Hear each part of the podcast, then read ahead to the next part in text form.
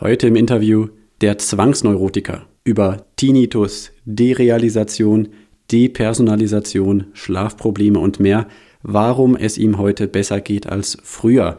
Disclaimer, wie immer, ersetzt der Podcast natürlich keinen Arztbesuch. Wir sind beide medizinische Laien und können keine Haftung dafür übernehmen, was du auf Grundlage dieses Podcasts entscheidest. Viel Spaß beim Hören. Ich Stark, dein Ratgeber-Podcast zu Psychologie, Gesundheit und Lebenszufriedenheit. Ich bin Christian Koch, los geht's. Hallo und herzlich willkommen zu einer neuen Folge Ich Stark. Und zwar heute mit dem Zwangsneurotiker, den manche vielleicht von YouTube kennen. Der Zwangsneurotiker in einem Video gab es mal eine Frage, ob du auch einen Vornamen hättest. Ja, er hat einen Vornamen, er heißt Sebastian.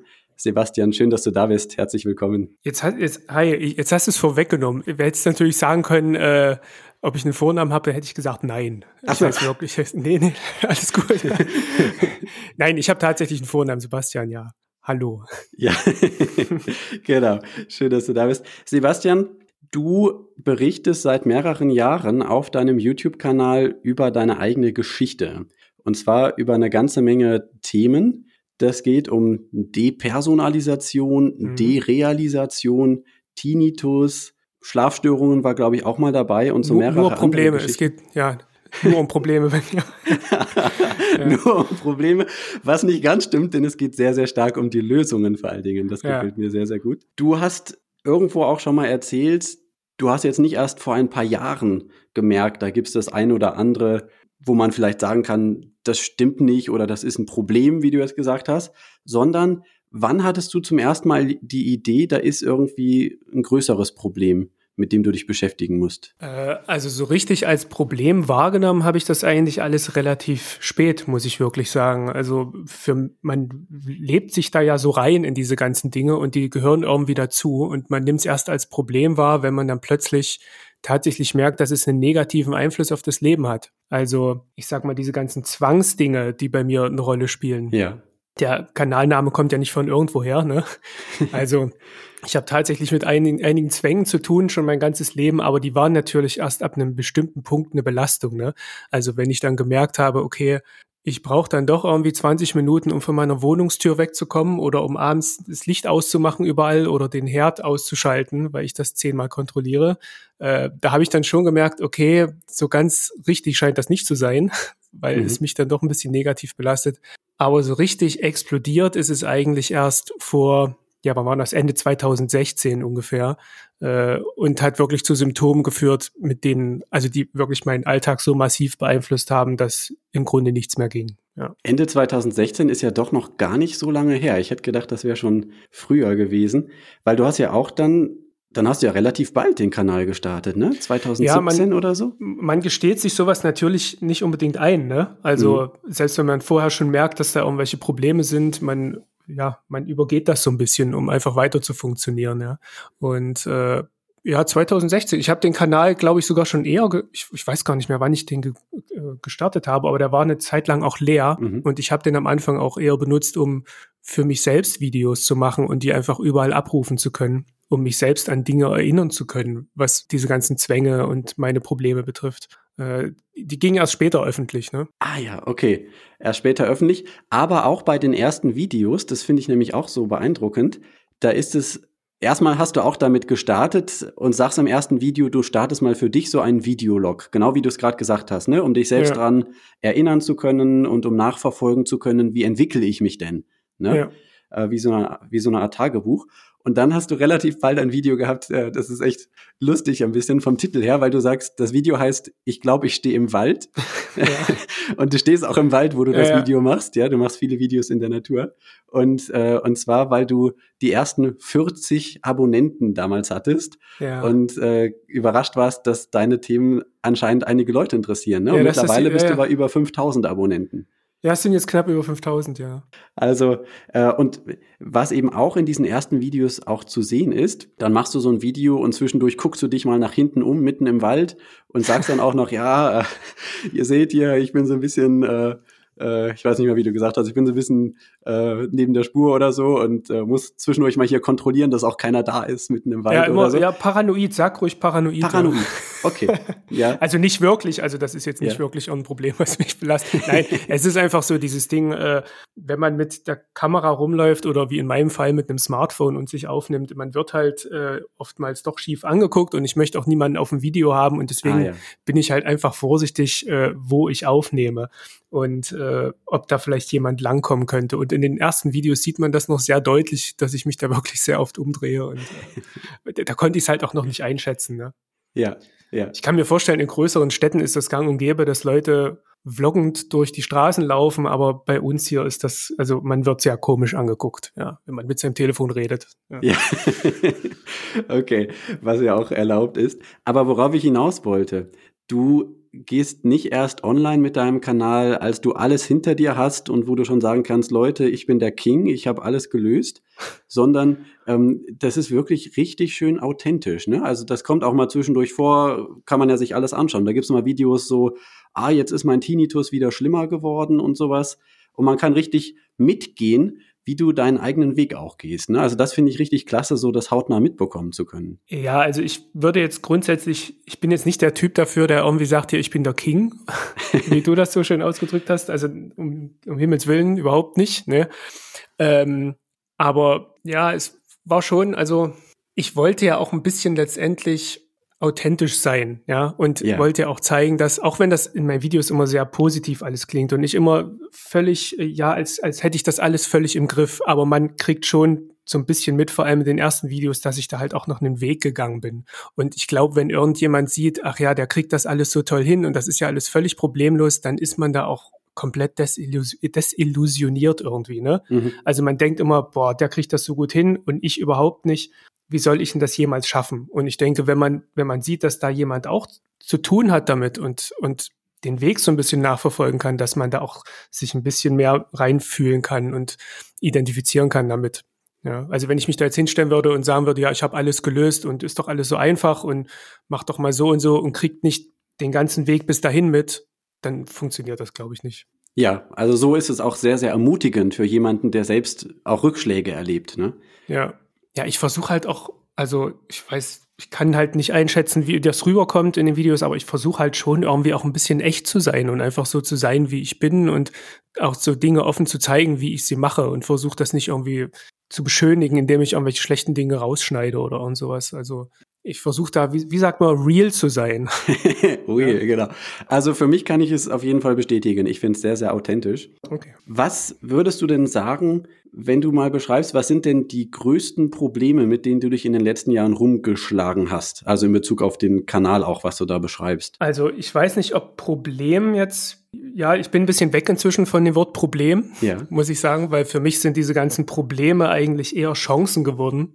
Mhm. Ähm, aber das ich könnte es hier eigentlich zusammenfassen unter äh, Weiterentwicklung.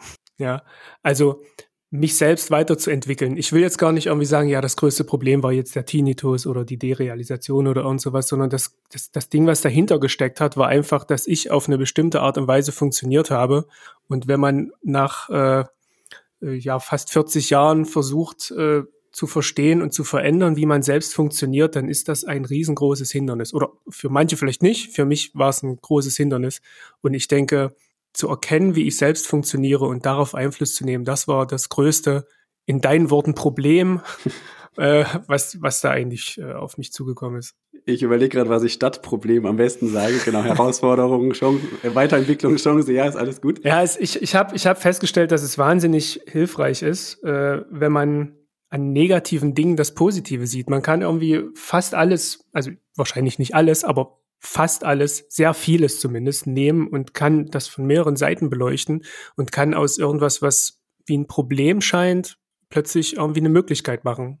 Ja, und das, da möchte ich auf jeden Fall mit dir später nochmal näher drauf eingehen, denn das zieht sich wirklich als Grundphilosophie durch deinen Kanal. Mhm. Und äh, letztlich kann man ja fast sagen, ob von Deper Entschuldigung, von Depersonalisation. Ja, ja.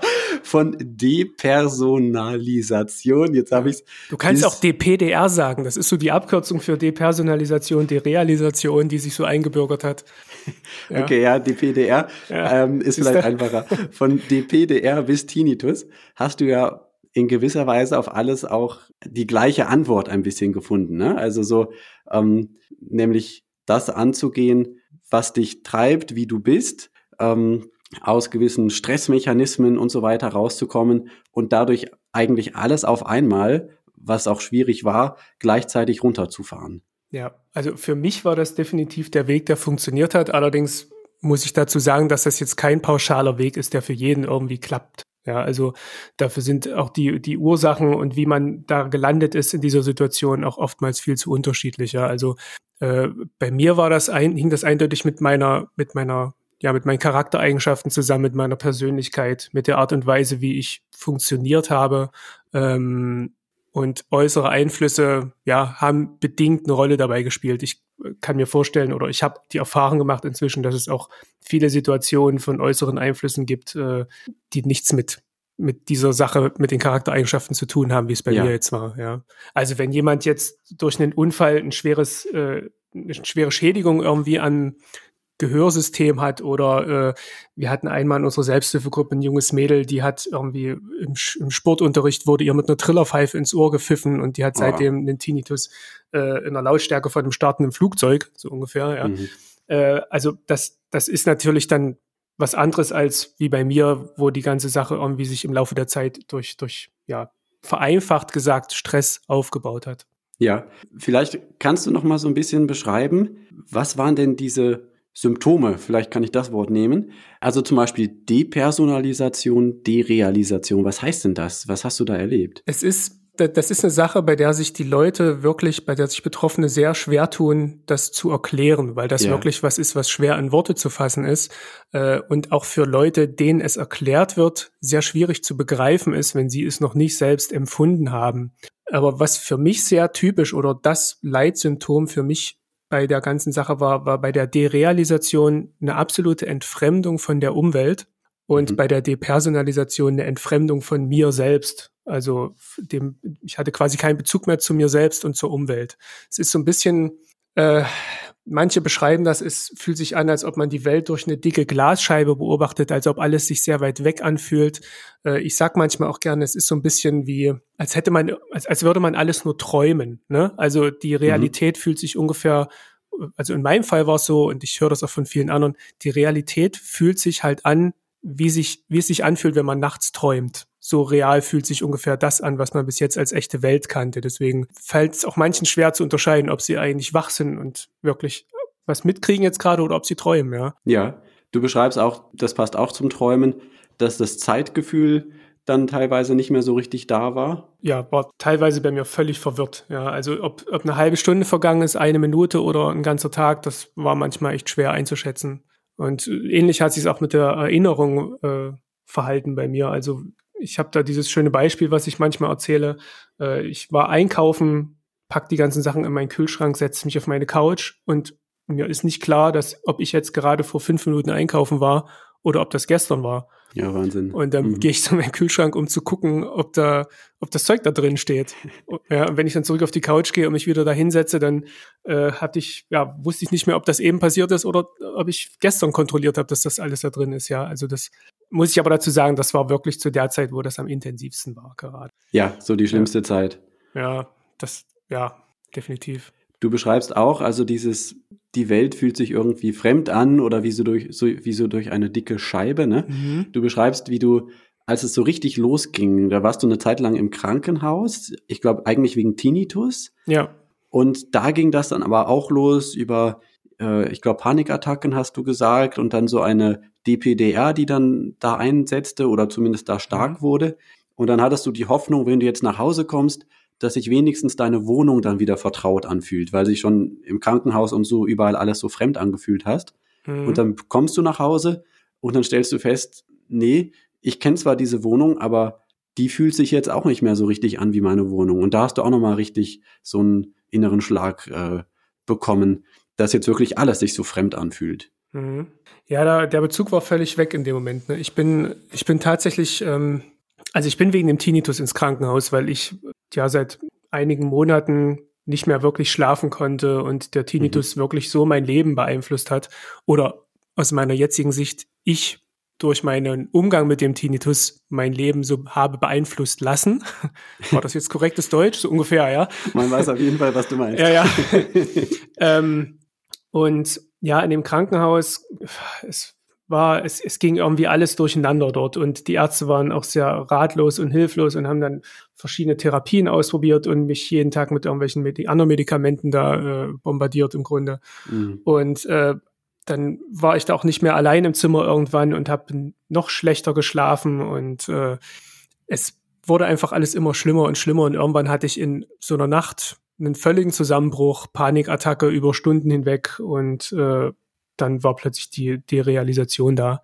Und ich habe dann auch, also ich war noch ein paar Tage dort, aber habe mich dann irgendwann entschlossen, dass das nicht die Lösung sein kann. Ja. Und bin halt wieder nach Hause und ja, dann kam ich tatsächlich, das, es war so wie so ein Hoffnungsschimmer. Ne? Ich war in meiner Wohnung immer sehr, sehr safe. So, das war für mich mein, mein, mein Safe Spot, sage ich immer gern. Mhm. Also wenn irgendwas ist, ich konnte mich hierhin zurückziehen und habe mich hier sicher gefühlt und konnte mich hier wieder sammeln und sortieren. Und ja, dann komme ich halt nach Hause und alles fühlt sich völlig distanziert an und ich habe keinen emotionalen Bezug zu der Wohnung oder zu irgendwas. Und äh, dadurch, dass das vorher für mich so mein Hauptquartier war, das jetzt plötzlich wegfiel, äh, ja, da musste ich mich dann erstmal ein halbes Stündchen oder so sortieren äh, unter Tränen und äh, ja, habe mich dann Stück für Stück da rausgeholt im Laufe der nächsten Monate, ja. Und wie? Also, ich meine, ja, erstmal ja, das kann ich ja ganz schnell beantworten. Ja. ja, wie beantworte ich die Frage wie? Ne? Wenn das jetzt so einfach wäre, würde ich ja. wahrscheinlich nicht hunderte Videos darüber machen. äh, Im Grunde, indem ich verstanden habe, was eigentlich da passiert in mir und warum das gerade alles stattfindet, wo diese Symptome herkommen. Ich habe versucht zu verstehen, wie das alles zusammenhängt, was was ich da für einen Anteil dran habe, an welchen Stellschrauben ich da irgendwie drehen könnte, habe mich informiert, habe äh, überall mir von Leuten, die ähnliches erlebt haben oder von, ja, da hat mir auch YouTube ziemlich geholfen, äh, Informationen gesammelt, habe mir die irgendwie nur zu einem Bild zusammengebastelt und habe ja das, was für mich dann irgendwie rational und logisch erschien, geändert und umgesetzt, um genau diese Dinge zu beeinflussen. Und mit viel Geduld und konsequenter Umsetzung hat das im Laufe der Zeit funktioniert. Reicht dir das als Antwort? Jetzt, ich habe gerade schon den Mund auf, aber gerade in dem Moment ist mir die Frage wieder rausgefallen. ähm, also es ging quasi mir darum zu verstehen, was passiert hier eigentlich? Wie, wie funktioniert eine Derealisation? Wie funktioniert Tinnitus? Wie funktioniere ich? Und das beides dann versucht zusammenzubringen um zu gucken, aha, wie begünstigt sich das gegenseitig und was muss ich logischerweise tun, um das anders zu machen. Also das ist jetzt, glaube ich, die einfachste Antwort, ja, die ich dir geben ja, kann. Ja. ja, richtig, fast ein Detektivspiel. Was immer wieder kommt in deinen Videos, du sagst, das vegetative Nervensystem spielt eine große Rolle dabei. Mhm.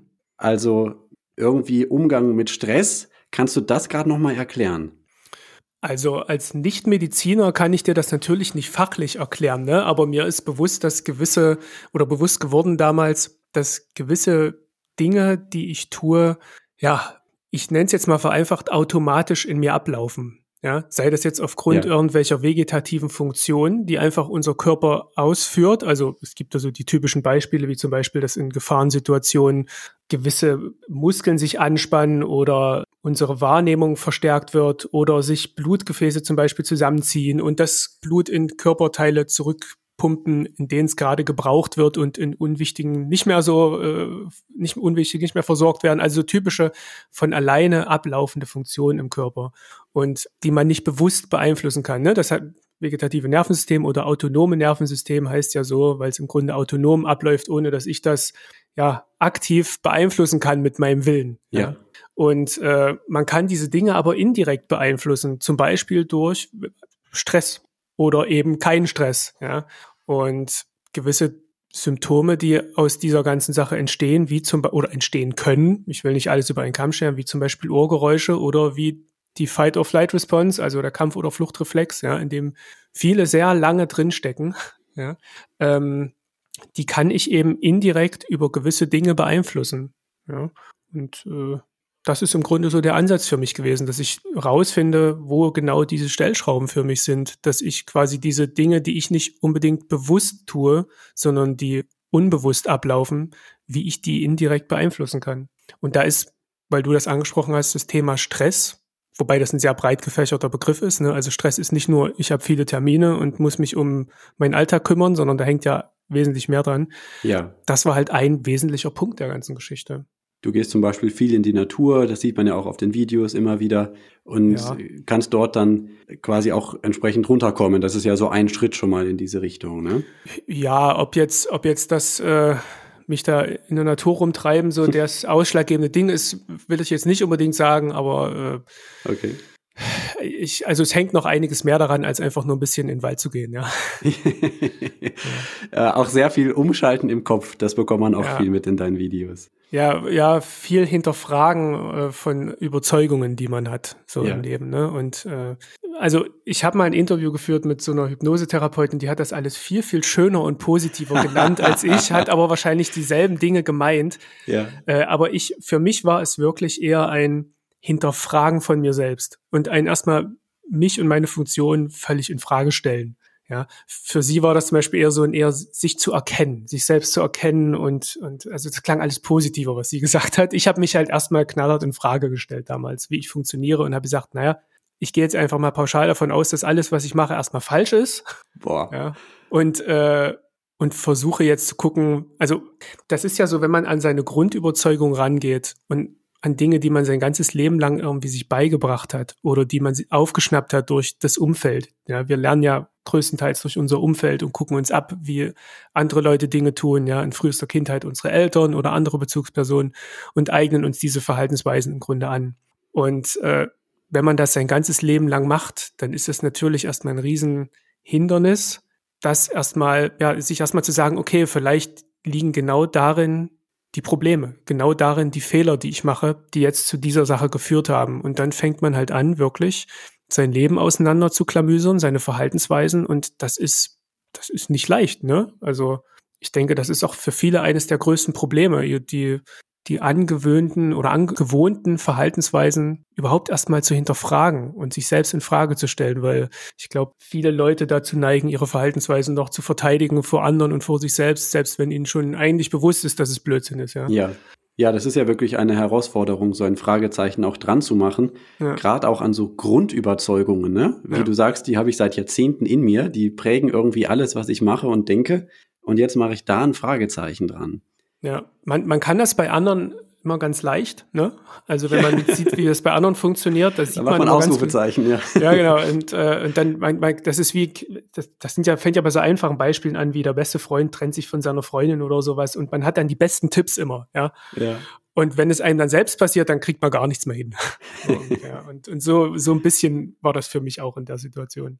Du sagst, du hast dich selbst immer besser kennengelernt, gerade durch diese Geschichten. Das meinst ja. du ja auch mit diesem, wie hast du eben gesagt, Weiterentwicklungschancen, ja? ja. Ähm, weil genau diese ganzen Dinge, ähm, wie du tickst sozusagen, hast du darüber viel, viel besser verstanden. Mhm. Kannst du vielleicht ein Beispiel uns nennen, so eine Grundüberzeugung, die du dann über Bord geworfen hast? Eine, oh, jetzt müsste ich mir eine aussuchen. Also. Ja, also ich, was zum Beispiel bei mir so eine, eine Sache war, die, ja gut, das geht jetzt, das geht jetzt vielleicht ein bisschen in eine andere Richtung, aber ich nenne das mal, weil das für viele, glaube ja. ich, auch das Problem ist. Das ist das, das Stichwort Angst bei mir. Angst vor gewissen Dingen, die sein könnten, Angst vor Krankheiten. Also ich war so ein, ich war so ein absoluter Hypochonder, ja. Und, äh, und habe im Grunde durch meinen Umgang mit potenziellen Erkrankungen in mir, habe ich oftmals so schlimme Symptome noch in mir hervorgerufen, äh, und man, ich war aber immer absolut überzeugt davon, dass es jetzt richtig ist. Ich muss jetzt das haben. Das muss das sein oder das muss diese schlimme Krankheit sein. Und mhm. der Tinnitus sorgt jetzt dafür, dass ich taub werde und dies und jenes und äh, habe mich dann so reingesteigert dadurch. Und erstmal das zu erkennen überhaupt, dass ich da so hypochondrisch bin, dass ich da so fürchterlich mit umgehe und mir das eingestehen, das war ein, das war ein Riesenthema. Oder auch wenn mir das nicht geglaubt wird manchmal, ich war früher ähm, sehr, sehr cholerisch. Aha. Und, und war, habe mich immer absolut im Recht gefühlt. Ja. Und äh, das war auch so eine Sache, die ich hinterfragt habe. Ja. ja. Und eine dritte Sache hatte ich gerade noch im Kopf, die war, ach ja, genau, das ist so ein Ding, ich glaube, das ist auch eins, was die meisten Leute äh, betrifft, wenn ich so die so Erfahrungsberichte lese. Äh, ich habe immer gedacht, ich habe keinen Stress. Ich war mal ja. absolut überzeugt davon, ich lebe stressfrei. Ich habe doch nicht viel zu tun. Ich habe doch keinen Stress, ja. Und mir das einzugestehen, dass das der größte Quatsch ist, das hat wirklich eine Weile gedauert bei mir. Ja, diese erste Grundüberzeugung, die du eben genannt hast, da beschreibst du auch in einem Video, du warst bei einem Freund, der hatte oh, irgendeine schlimme Erkrankung, wo dann die, die Füße und Beine auch taub äh, wurden. Und so. ja, der hat MS, Multiple oh, ja. Sklerose. Ah ja, Multiple Sklerose war es, ja, ja, genau.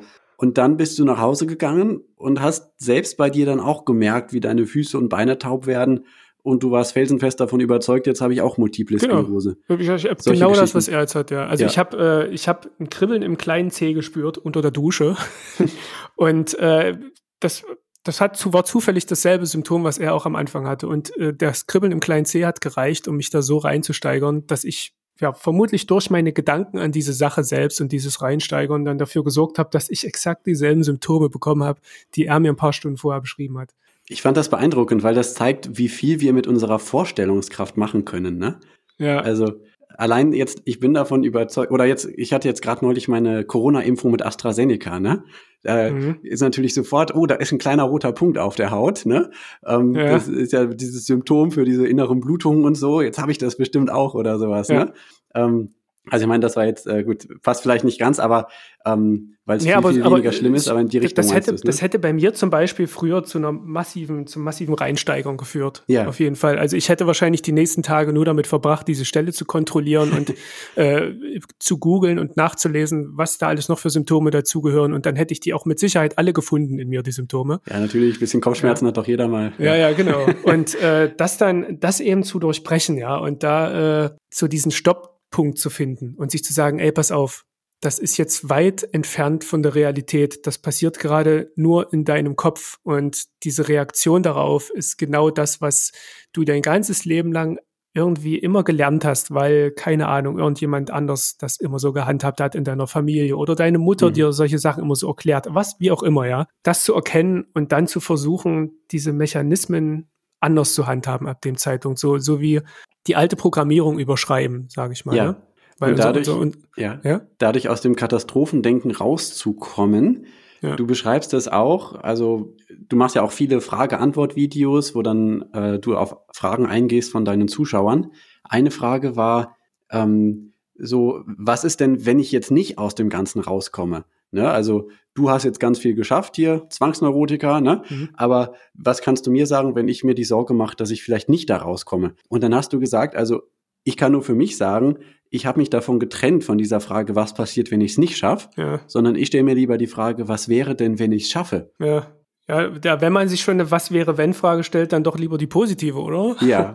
ja. Ich habe mein Interview gesehen mit Michael J. Fox. Äh, der hat ja Parkinson, glaube ich, ne? Ist das? Ich muss gestehen, dass ich den Mann leider nicht kenne. Zurück in die Zukunft, kennst du nicht? Okay, das ist schade. ich möchte das Gespräch an dieser Stelle beenden. äh, nein, der hat, der hat zum Beispiel mit, ich, ich glaube, er war so um die 30, da hat er die ersten Symptome äh, seiner, ich glaube, Parkinson, nagelt mich nicht drauf fest, wenn es jetzt falsch ist. Ja. Also hat er die ersten Symptome gespürt und hat ähm, irgendwann in diesem Interview, da war er dann schon einige Jahre älter, hat er gesagt, immer wenn er sich Gedanken gemacht hat, was wie schlimm das mal sein könnte, wie schlimm das mal wird irgendwann. Dann hat er sich damit die Gegenwart quasi sein Leben völlig kaputt gemacht, weil er nur noch mit diesen Gedanken beschäftigt war. Ja. Und mit einer, ja, ich sag mal, Sache, die passieren könnte oder vielleicht irgendwann mal passieren wird, sich jetzt schon die Gegenwart kaputt zu machen, in der es noch gar nicht so ist, das ist es nicht wert, ne? Und äh, das habe ich auch sehr bei meinem äh, Bekannten gemerkt mit seiner MS, äh, wie er gelernt hat, die Gegenwart zu genießen, weil mhm. er weiß, dass er eventuell mal Probleme bekommt mit dieser ganzen Sache und was weiß ich, im Rollstuhl landet oder was auch immer. Ja. Und äh, davon habe ich versucht, mir sehr viele Scheiben abzuschneiden und nicht mehr über das wäre, wenn, was wäre, wenn nachzudenken. Und sondern wenn dann eher, ja, Mensch, wie könnte es denn sein, wenn ich es schaffe? Wie gut könnte es denn sein? Und nicht, was könnte denn alles Schlimmes passieren? Und das finde ich eine sehr weise Überlegung, ich finde, es gibt so einige sehr, sehr weise Dinge in den Videos bei dir, die da immer wieder. Ja, ich kriege ja auch schon graue Haare im Bart, ne? Da muss man ja auch mal die weisen Dinge raushauen langsam. Das passiert auf jeden Fall. Eine andere weise Sache zum Beispiel, das fand ich auch super spannend. Habe ich, glaube ich, ich weiß nicht, ob ich das schon mal so gehört habe, ich glaube nicht. Du hast gesagt, irgendwann hast du dich entschieden, nicht mehr schlafen zu müssen. Ja. Weil nämlich vorher hast du dir immer so einen Druck gemacht. Ich muss jetzt unbedingt schlafen. Was, was war da? Wie hast du das geändert? Ja, es ist schön, dass du sagst, äh, dass ich mir den Druck gemacht habe, weil Ja. äh, genau das ist nämlich das Problem. Die meisten Leute ähm, gestehen sich wahrscheinlich nicht ein, dass dass sie sich selbst diesen Druck machen, sondern haben das Gefühl, dass das Selbstverständlichkeiten sind oder Druck, der von außen kommt. Zum Beispiel sowas wie, ich muss ja zeitig schlafen gehen, damit ich früh um sechs aufstehen kann, um meinem, zu meinem Chef auf Arbeit zu gehen, weil ich sonst Ärger bekomme oder Mhm. sowas. Ja. Und ähm, man lagert das dann meistens aus und sagt, na ja, das muss halt sein. Ich muss halt das jetzt so machen. Äh, dabei ist das eigentlich eine Entscheidung, die man trifft. Ich entscheide mich ja dazu, das genau so zu machen, weil ich entscheide mich jetzt, es jemand anderem recht zu machen, aber nicht mir in dem Moment. Und das war so die Erkenntnis, die ich für mich daraus gezogen habe. Und dann habe ich mich halt umentschieden und habe gesagt, ich achte jetzt darauf, wie ich das machen möchte und baue mir das rundrum halt so auf, dass das dem zuträglich ist. Weißt du ungefähr, wie ich es meine? Ja, ja, ja, ja. Ja, Bis okay. in die Arbeit hinein. Du hast sogar, äh, ich meine, das geht vielleicht nicht bei jedem auf der aktuellen Arbeitsstelle, aber bei deiner Arbeitsstelle auf jeden Fall waren auch sogar deine Chefs bereit zu sagen, okay, komm dann, wenn es für dich passt, so ungefähr, oder? Genau, genau. Äh, das ging nicht nur um die, also wir haben generell bei uns, ich habe sehr, ja, fluffige Chefs. Die sind sehr entspannt und äh, der eine davon ist auch äh, zum Beispiel Langschläfer, ja, und äh, ist auch so nachtaktiv wie ich.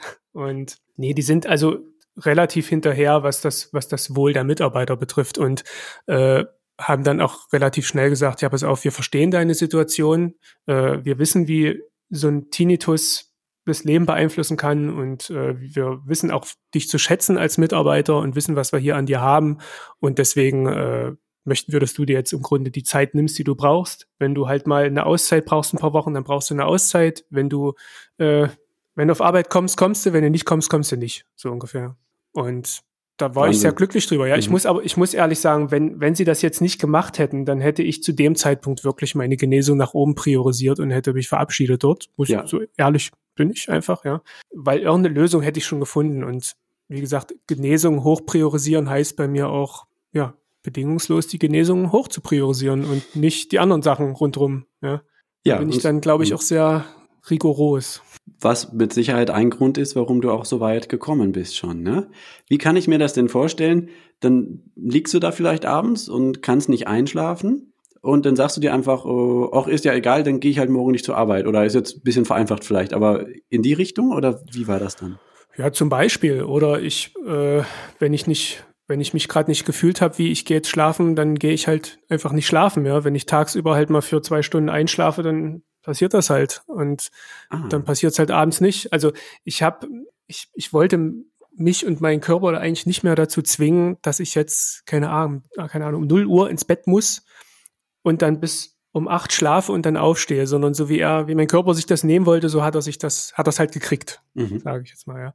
Ähm, es war halt einfach für mich wichtig, dass diese Notwendigkeit ist, dass ich, dass irgendwann mein Wecker klingelt und ich bis dahin so und so viele Stunden geschlafen haben muss, um zu funktionieren. Für was auch immer. Termine, Arbeit, andere Menschen, irgendwas, ja. Ich wollte diese Notwendigkeit loswerden und äh, ja, habe das eher so gehandhabt, dass wenn mein Körper den Schlaf möchte, dass er den dann kriegt. Ja, und habe versucht, mich da von diesen Konventionen, nenne ich es jetzt mal, einfach zu befreien. Also ich will ja jetzt nicht sagen, dass jetzt, das ist, also ich will niemandem ausreden, dass ein gesunder Schlafrhythmus wichtig ist. Und ich vermute, dass es wahrscheinlich auch wichtig ist, dass man halbwegs sowas wie einen Ablauf hat und eine bestimmte, so ungefähr eine Zeit, in der man schlafen geht und wenn man aufwacht, damit der Körper in so einen Rhythmus kommt. Mag alles sein, das können wahrscheinlich irgendwelche Schlafforscher dir super erklären, warum das wichtig ist. Ähm, aber das hat für mich ja eh nicht funktioniert damals.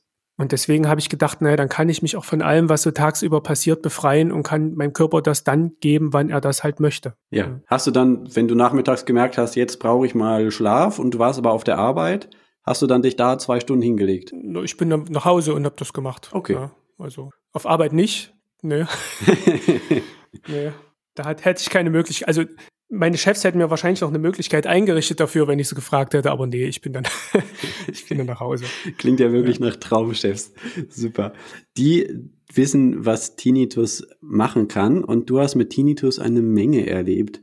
Äh, Habe ich das richtig mir gemerkt, dass du in der Hochphase bis zu 14 verschiedene Tinnitus-Töne gehört hast? Das klingt immer so viel, ne? Ja, das klingt ja nach, nach, nach einem ganzen Orgelspiel. Ja, ja also äh, ich habe aber festgestellt, wenn ich mich mit äh, Musikern darüber unterhalte, die einen Tinnitus haben, mhm. dann nennen die mir normalerweise viel größere Zahlen als Nichtmusiker. Also noch viel mehr als 14 zum Beispiel? Nee, nee, nee, aber generell nennen die mir halt mehr, mehr Geräusche, die die auseinanderhalten können.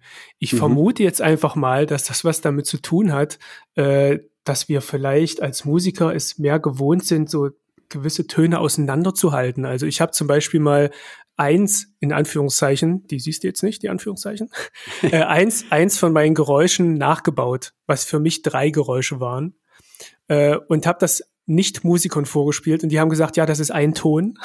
Und ah. dann habe ich das Musikern vorgespielt und die haben gesagt, ja, das sind, das sind drei Töne. Ja, deswegen, mhm. Äh, vielleicht klingt deswegen die Anzahl bei mir immer so hoch, ja, äh, weil ich halt Musiker bin und deswegen vielleicht irgendwie genauer hinhöre oder genauer differenzieren kann, dass das jetzt irgendwie ein Dreiklang ist oder da eine, eine Terz drauf liegt. Oder, weißt du, also, dass ich einfach genauer weiß, was da oder hören kann, was da passiert. Ja, aber für mich nach meinem Empfinden hatte ich bei meinem, bei dem vorletzten Tinnitus, den ich hatte, tatsächlich elf verschiedene Geräusche, äh, von mhm. denen ich allerdings, das muss ich sagen, nur acht gleichzeitig wahrgenommen habe. Die anderen haben immer mal variiert. Und dann hatte ich, äh, wann war denn das? Das muss ich aufpassen, dass ich nichts Falsches erzähle. Es ist ungefähr anderthalb Jahre her, hatte ich einen Endolymphydrops und äh, habe in dieser Zeit nicht nur drei neue Töne im Tieftonbereich wahrgenommen, sondern auch die ganzen von früher wieder. Mhm und da waren es insgesamt 14 dann. Ne? Wie viel da jetzt ein Nichtmusiker gehört hätte, vielleicht würde der dir sagen, das waren vier oder so, ich weiß es nicht. ja. Also für mich waren es elf beziehungsweise 14, die ich differenzieren konnte voneinander. Und du hast sogar mal. War die, äh, habe ich jetzt nur einen Teil der Frage beantwortet oder ich, was wird? Was nee, nee, nee, genau. Ich wollte, ich wollte auf diese Zahl hinaus. Ich finde das sehr, sehr spannend, wie du das beschreibst, dass da ähm, manche Menschen einfach mehr Töne hören. Ich glaube, ich bin auch eher der Typ, ich würde wahrscheinlich sagen, das sind doch nur zweieinhalb Töne. ähm, und, oh, wie äh, klingt denn ein halber? Naja. ja. ja, okay, oder zumindest zwei oder drei, ja. ja. Ähm, und äh, andere haben eben dieses feinere Gehör und äh, kriegen dann viel, viel mehr raus. Das ist jetzt meine Vermutung. Also ich weiß nicht, ob das stimmt. Das, mir ist das nur aufgefallen, wenn ich mit Musikern rede, dass die halt offensichtlich mehr auseinanderhalten und noch genauer differenzieren als die Nichtmusiker. Also nur so eine nur so eine Idee, die ich mal in den Raum werfe. Ja, und du hast dich irgendwann entschieden, nichts gegen den Tinnitus zu tun. Ist jetzt vielleicht ein bisschen sehr grob zusammengefasst, aber du weißt, was ich meine? Ja.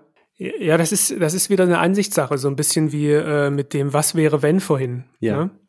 Ähm, also das, das Problem bei mir beim Tinnitus war ja, äh, dass, dass es ein Symptom dieser ganzen ja, Stress- und Belastungsgeschichte bei mir war. Und wenn ich etwas gegen etwas unternehme, also sprich dagegen angehe oder dagegen ankämpfe, dann ist das ja eine zusätzliche Belastung. Und das war der ganzen Sache nicht zuträglich. Und deswegen habe ich mich entschieden, dass die Formulierung schon einen Unterschied macht. Und das, das tut es ja durchaus, ne? Wenn man, also wenn ich, wenn ich, man kann ja, ich kann ja die, das typische halbvolle und halbleere Glas zum Beispiel, ja.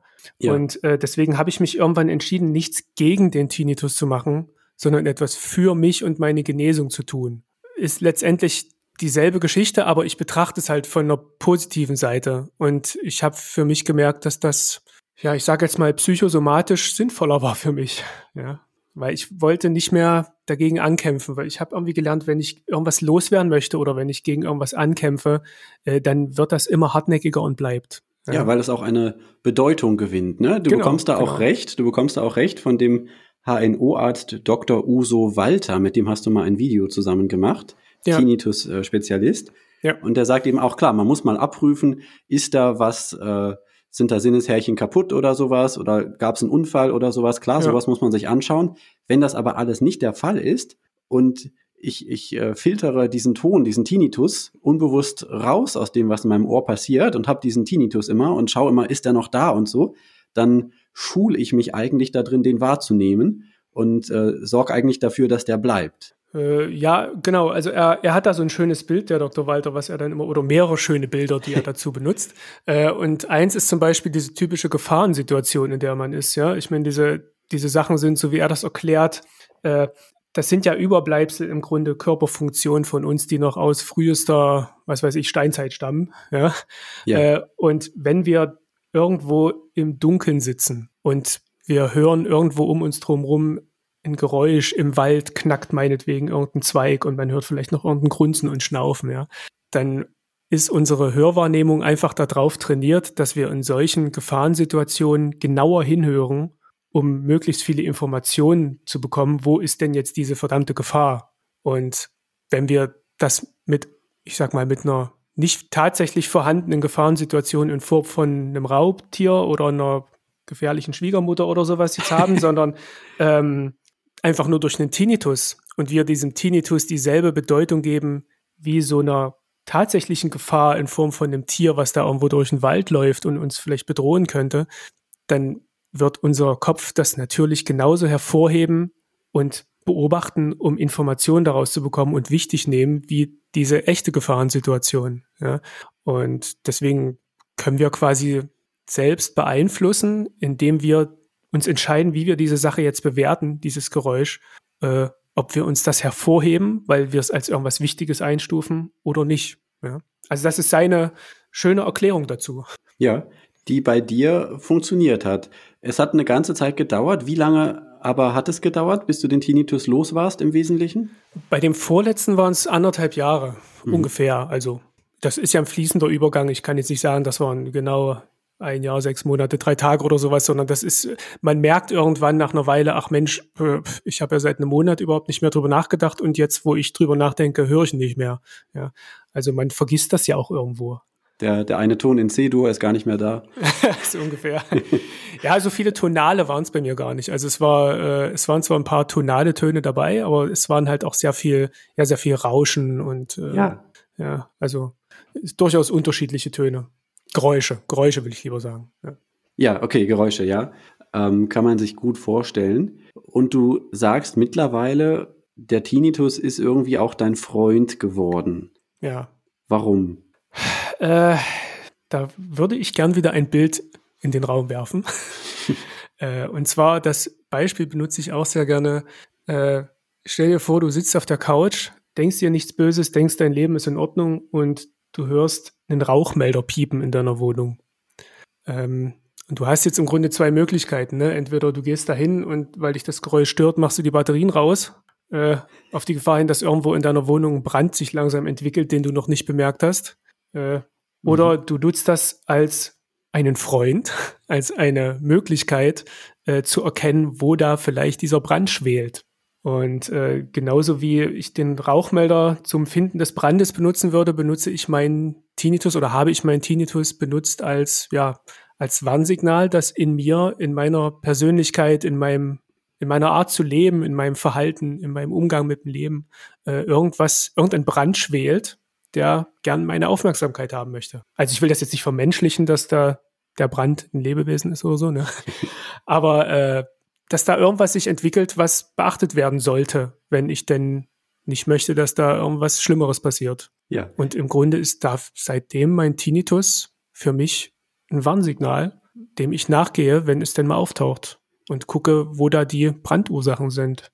Ja. Ein Frühwarnsystem, äh, das mich darauf hinweist, äh, ich habe gerade schon wieder mehr Stress, obwohl ich selber mir das gar nicht noch noch gar nicht bewusst gemacht habe oder so, ne? Also genau, das ist ja, das ist, also man glaubt ja gar nicht, wie viel im Unterbewusstsein stattfindet. Ne? Ja. Ne? Also das, äh, wenn ich jetzt das Feuer bewusst wahrnehmen könnte, dann bräuchte ich keinen Rauchmelder. Ja? Aber ich kann halt die Dinger noch nicht riechen, die, die der Rauch, der sich da entwickelt. Ja, vielleicht erst, wenn es zu spät ist. Aber ja. im Grunde schon, ja, Frühwarnsystem, genau, hast du schon ganz gut gesagt, ja. Ich kenne das auch. Ich habe jetzt nicht mit Tinnitus so zu tun, aber ich habe ja diese medizinisch unerklärte Blendempfindlichkeit der Augen und die ist immer dann besonders schlimm, wenn ich eben äh, irgendwie dann doch wieder äh, äh Stress habe oder sowas und ich merke dann auch dadurch, dass es mir an den Augen nicht gut geht, ah, ich darf mal wieder einen Schritt vom Gaspedal runtergehen. Ja, ne? ja, ja. Das ist genau das, glaube ich. Ja, das ich, ich meine, ja. wenn man sich da selbst so ein bisschen lesen kann und sich selbst mhm. ein bisschen versteht, äh, wir hatten ja auch zum Beispiel, oder also wir beide hatten ja schon mal das Thema Bruxismus, ne? Ja. Äh, also das ist ja auch so ein Ding, das, äh, das habe ich früher auch nicht bemerkt. Da habe ich dann halt einfach gedacht, ah, ich habe wieder mit den Zähnen geknirscht die Nacht und mir tut wieder der Kiefer weh.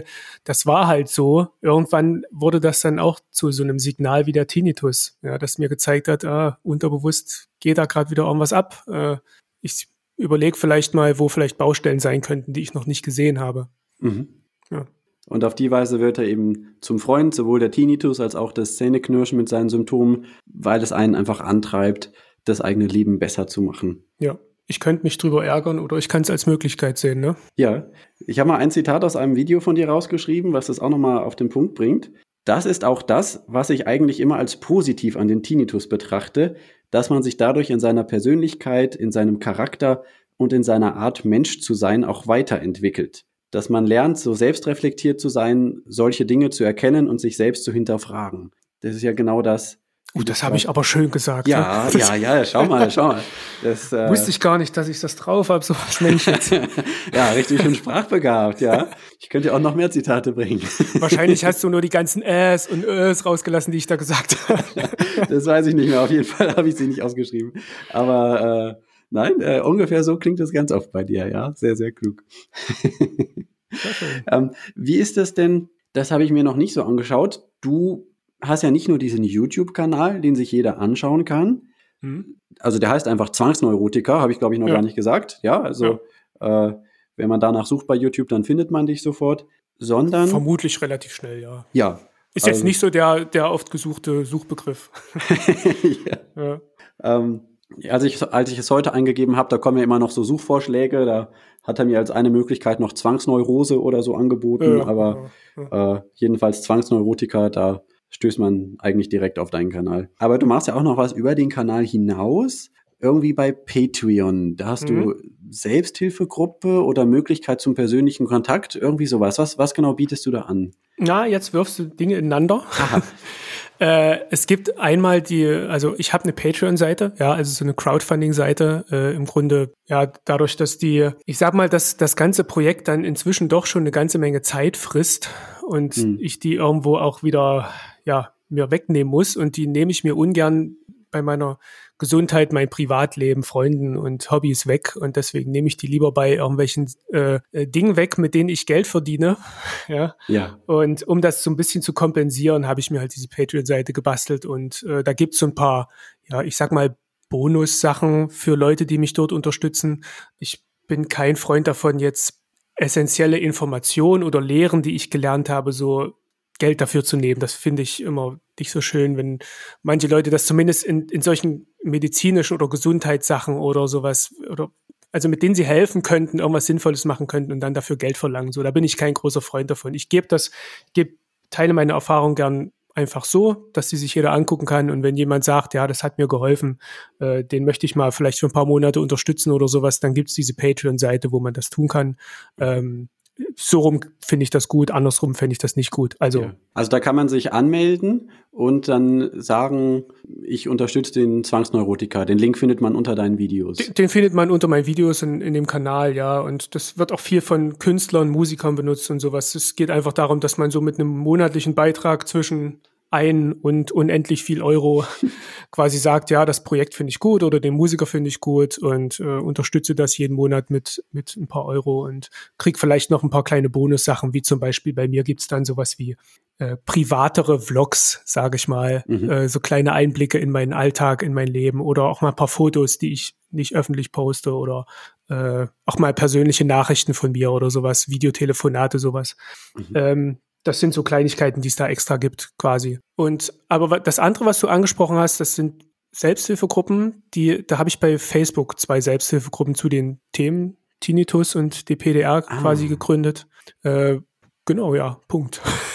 okay. Und da. Also das hat mit ja. Patreon aber nichts zu tun. Also das sind einfach nur Facebook-Gruppen im Grunde. Ja, also da könnte einfach jeder reingehen, der in Facebook ist, der klickt wahrscheinlich auf Beitreten und dann wird es einmal überprüft und dann darf man rein, so ungefähr. Derjenige sollte das für sich überdenken, ob das für ihn das Richtige ist, ja. Ja. Aber äh, da kann im Grunde jeder rein, der einverstanden ist mit der Art und Weise, wie wir die Gruppe äh, führen. Mhm. Ja. Wie findet man diese Gruppen? Wie heißen die? Äh, die heißen äh, Tinnitus verstehen und loswerden und Derealisation und Depersonalisation verstehen und loswerden. Absichtlich so gewählt der Name, weil das ja vermutlich das Ziel ist, was man sich setzt, wenn man, wenn man diese Dinge hat. Ja. ja, und weil du ja schon gesagt hast, die Formulierung ist auch wichtig. Genau. Ja. Okay, das ist jetzt nichts für irgendwelche Interessierten, die einfach sagen, ich will mal gucken, was die da machen, sondern es geht wirklich darum, wenn Klar, man selbst, da kann, da kann, ja, wenn da einfach doch. jeder einfach, jemand einfach interessiert ist und mal gucken will, dann, dann kann er das machen. Also okay. das, das war vorhin eher darauf bezogen, mit diesem Überlegen, ob man da dabei sein möchte. Äh, man muss sich natürlich bewusst sein, dass in Selbsthilfegruppen letztendlich auch Leute sind, denen es schlecht geht. Ne? Ja. Und wenn man zum Beispiel gerade in einer Phase ist, wo man einfach mal sich von so einem Thema distanzieren möchte oder es sinnvoll findet, sich davon zu distanzieren, um sich nicht wirklich 24 Stunden am Tag mit Tinnitus auseinanderzusetzen, dann sollte man überlegen, ob man sich gerade in so einer Gruppe rumtreiben möchte. Ja? Also wir achten bei uns schon sehr darauf, dass, äh, dass dort nicht ich sage jetzt mal, gejammert wird und mhm. sehr viel Negativität herrscht. Also wir moderieren da schon relativ streng, sage ich mal. Ähm, allerdings, wie gesagt, es sind trotzdem Leute dort, denen es eigentlich schlecht geht. Und es üblicherweise verschwinden die Leute, denen es wieder gut geht, von der Bildfläche. Ne? Ja. Äh, was ja auch letztendlich ein Grund ist, warum ich die Videos weiterhin mache und warum äh, ich die Leute auch in den Gruppen dazu anhalte, selbst wenn sie ihre Probleme losgeworden sind, jetzt habe ich selbst Probleme gesagt, ist wenn sie, wenn sie ihren Tinnitus oder ihre DPDA losgeworden sind, dass sie einfach bleiben, ihre positiven Geschichten erzählen, Tipps geben, äh, ihre, ihre Geschichte einfach weitergeben, damit auch mal in solchen Gruppen oder generell online nicht nur diejenigen sind, denen es schlecht geht, sondern auch die, die es geschafft haben, damit man nicht denkt, ach, das ist alles so schlimm und das schafft ja niemand, und in Wirklichkeit sind die, die es alle geschafft haben, vielleicht in der Überzahl und nur nicht mehr online. Ja, ja genau. Sonst kriegt man diesen Eindruck, ah, wenn hier alle da sowieso nur in der Katastrophe enden, dann wird mir das ja. auch so gehen. Na klar. Und dann sind wir wieder bei der selbsterfüllenden Prophezeiung. Ich habe das genauso erlebt, als ich auch im Bereich äh, Zähneknirschen, CMD, dann äh, auch in eine Facebook-Selbsthilfegruppe mal reingegangen bin. Mhm. Da, klar, du hast natürlich alle die, äh, also es, es kommt keiner eigentlich, der dann sagt, äh, hey, ich habe hier Geld für eine Operation oder Knirscherschiene oder so ausgegeben und äh, jetzt geht's mir gut und das postet der dann ein Jahr lang immer wieder. Nein, sondern es posten vor allem die eben, die sagen, äh, oh, äh, äh, obwohl ich jetzt diese Knirscherschiene habe oder das da gemacht habe oder so, äh, geht's mir immer noch schlecht. Ne? Mhm. Gibt's natürlich auch in den Selbsthilfegruppen, ja, letztendlich. Also auch bei uns. Das ist halt so, ja. Ja wir, wir achten sehr darauf, wie das kommuniziert wird und äh, wir versuchen auch äh, selbst Tipps zu geben, das Moderatorenteam, ja, die mich da unterstützen. Äh, und wie gesagt, es sind auch viele Leute tatsächlich geblieben, die ihre Probleme, oh, Probleme. oh je, was ja, für die sind es ja Probleme, äh, die, die das losgeworden sind. So. Und ähm, aber also ich, ich weiß nicht, ich gucke nicht mehr an andere Gruppen, muss ich sagen. Ich ja. bin so ausgelastet in, einem, in keinem negativen Sinn, aber ich bin eigentlich das, ich, ich konzentriere mich lieber auf die Gruppen und versuche da irgendwie was Sinnvolles zu tun, als irgendwie zu gucken, wie machen das andere Gruppen und wie läuft das dort. Aber ähm, ich habe schon gemerkt, dass bei uns auf jeden Fall auch einige Leute sind, die es geschafft haben und trotzdem bleiben. Und wir haben auch zum Beispiel so eine Sehr Rubrik schön. Erfolgsberichte da drin. Äh, die sind, glaube ich, schon über 200 inzwischen Erfolgsberichte da gelandet von Leuten, die ihren Tinnitus schon gebessert haben oder ja, teilweise ganz los sind. Ja, und ich denke, dass es ist immer mal Negativität da, klar, aber ich denke, es passieren auch viele gute Dinge dort. Ja, ich möchte über deine Videos auf jeden Fall noch sagen, das will ich auch dir sagen. Ähm, wenn ich deine Videos gucke, dann entspanne ich mich währenddessen. Also, weil einfach, ähm, woran liegt das? Ich glaube, das ist diese, diese ganz gesunde Haltung, also die bei dir rüberkommt, ähm, ja, äh, ne, was ist, das ist, und dann gucke ich mal, wie es noch besser werden kann oder so. Und äh, manche Dinge äh, sind eben erstmal da und stören. Äh, vielleicht gehen sie auch wieder weg. Also ich, ist jetzt ein bisschen sehr vereinfacht zusammengefasst, ne? aber ich merke für mich, hm. äh, wenn ich deine Videos schaue, dann entspanne ich mich selbst dabei, äh, aufgrund der Haltung, die du an den Tag legst. Das finde ich sehr, sehr angenehm. Ähm, von da von meiner Seite volle Empfehlung, mal in den Zwangsneurotiker YouTube-Kanal reinzuklicken. Da genau. merkt man mal, wie die eigene Einstellung Themen gegenüber einen Unterschied macht, ne? Ja, absolut. Absolut. Sebastian, gibt es noch etwas, was du am Ende noch sagen möchtest, was dir wichtig ist, was wir vielleicht jetzt noch nicht angesprochen haben? Ähm, Ja, ich würde natürlich am liebsten äh, jeden, der mit diesen Dingen zu tun hat, irgendwie dazu anstecken oder damit anstecken, äh, seine Sicht auf diese Dinge auch zu ändern und äh, tja, vielleicht die viele Dinge auch positiv zu betrachten, die er oder sie noch nicht positiv betrachten kann und vielleicht mal die eigene Einstellung zu überdenken und äh, ja, versuchen die negativen Dinge auch mal umzudrehen und zu gucken, ob es vielleicht eine positive Seite dran gibt, ja. Ja, Ermutigung äh, nach mehr zu suchen, ja. Ja. Sehr schön. Danke dir sehr. Ich äh, finde es ganz, ganz toll, dass du da so persönliche Einblicke gibst. Mhm, und auch heute doch. hier das nochmal für uns äh, quasi komprimiert zusammengefasst hat. Man kann sich das noch viel, viel ausführlicher in vielen hundert Stunden mittlerweile äh, auf deinem Kanal anschauen. Ähm, werde ich soweit alles unten drunter verlinken. Und ja, Dankeschön. Bis dann. Gerne doch. Ich danke dir. Ciao. Mach's gut. Ich stark. Die Vorschau. Danke fürs Zuhören. Danke auch an alle, die den Podcast teilen und bewerten. Liked den Podcast auch auf Instagram und Facebook. In den Kommentaren kann man sich dort auch austauschen.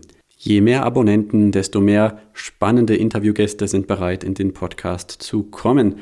Die Links zu den heutigen Podcast, YouTube-Kanal des Zwangsneurotikers und so weiter, alles unten drunter in den Show Notes. Nächste Woche wird es hier höchstwahrscheinlich um Biofeedback gehen. Mit Biofeedback kann man mittels technologischer Hilfsmittel lernen, unbewusste Vorgänge zu steuern.